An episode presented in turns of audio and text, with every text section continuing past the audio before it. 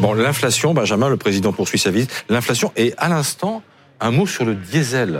Oui, absolument. Il y a quelques minutes, il était interpellé par quelqu'un lui disant qu'il avait du mal à faire le plein et le président de la République a répondu, je cite, on va essayer de faire un petit geste diesel, vous allez voir, mhm. sans donner de précision. Mhm.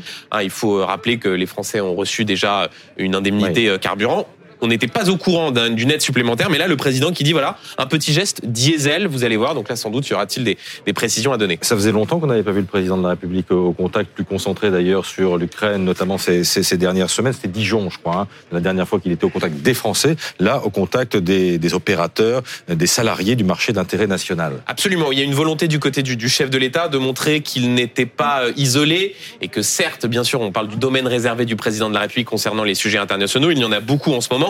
Mais voilà, l'idée du président de la République était de se montrer au contact des Français et de ne pas donner l'impression qu'il était au fond indifférent à la crise sociale qui se passe en ce moment. L'autre risque, c'est de Au fond, il n'y avait sans doute pas de solution idéale, mais il a préféré voilà aller se confronter directement aux interpellations des, des uns et des autres, et notamment de ces travailleurs qui savent ce qu'est la pénibilité. Et d'ailleurs, il a été interpellé sur ce sujet. Une façon aussi de faire euh, le service après-vente, en quelque sorte, de la réforme des retraites. Comme toujours, Emmanuel Macron considère qu'il n'est jamais servi si bien que par lui-même pour parler de la réforme des retraites, reconnaissant euh, en creux que cette communication autour de la réforme est un petit peu partie euh, dans, dans tous les sens. Mais Emmanuel Macron prend un risque parce que pour dire ce qu'il a expliqué ce matin, il en a appelé au bon sens des Français en disant au fond, tout le monde sait très bien qu'il faudra travailler plus longtemps.